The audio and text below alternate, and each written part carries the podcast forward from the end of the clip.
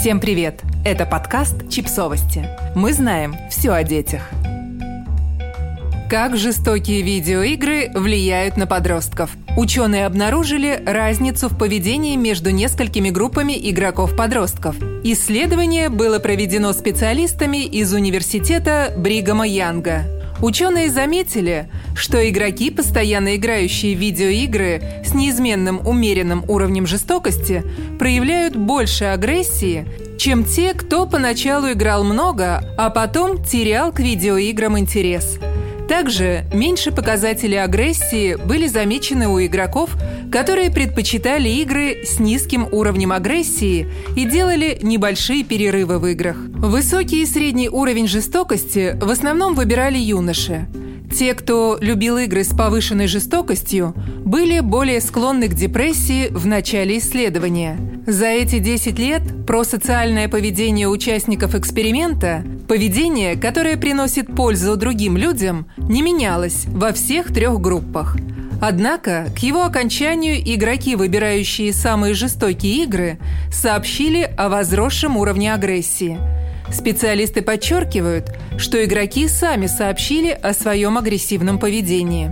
В основном участники эксперимента играли в такие игры, как Grand Theft Auto, Call of Duty, Grease of War. Исследователи не придавали значения тому факту, как было показано насилие в играх – мультяшно и карикатурно или натуралистично.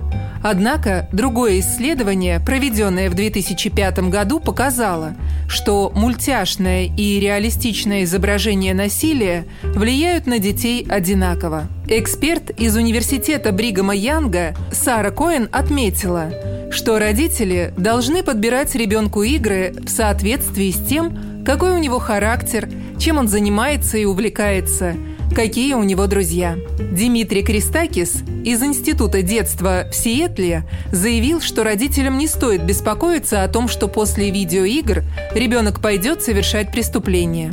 Им стоит задуматься о более серьезной проблеме.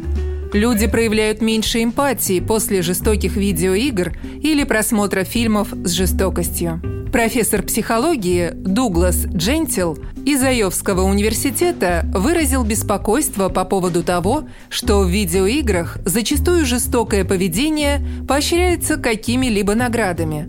Это может напрямую влиять на мировоззрение игрока. Он рассказал об эксперименте, который проводил с детьми и видеоиграми. Будь то мультяшное насилие или реалистичное, дети одинаково хотели эффектно пристрелить противника с громким звуком. Джентил отметил, что люди учатся благодаря видеоиграм и другим вещам – сотрудничеству, работе в команде. При выборе игры родителям посоветовали взвесить все «за» и «против» и попытаться предугадать, склонен ли ваш ребенок к агрессивному поведению – если он регулярно видит жестокое отношение в собственном доме, то его поведение будет вполне предсказуемо.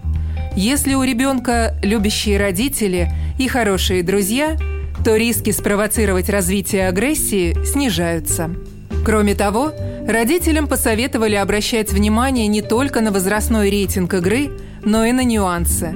Во всех играх жестокость показана по-разному – а порой в одной и той же игре, например, в Майнкрафте, можно играть как мирно, так и агрессивно. И не забывайте говорить со своим ребенком обо всем, с чем он сталкивается.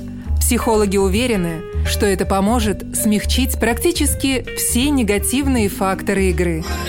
Подписывайтесь на подкаст, ставьте лайки и оставляйте комментарии. Ссылки на источники в описании к подкасту. До встречи!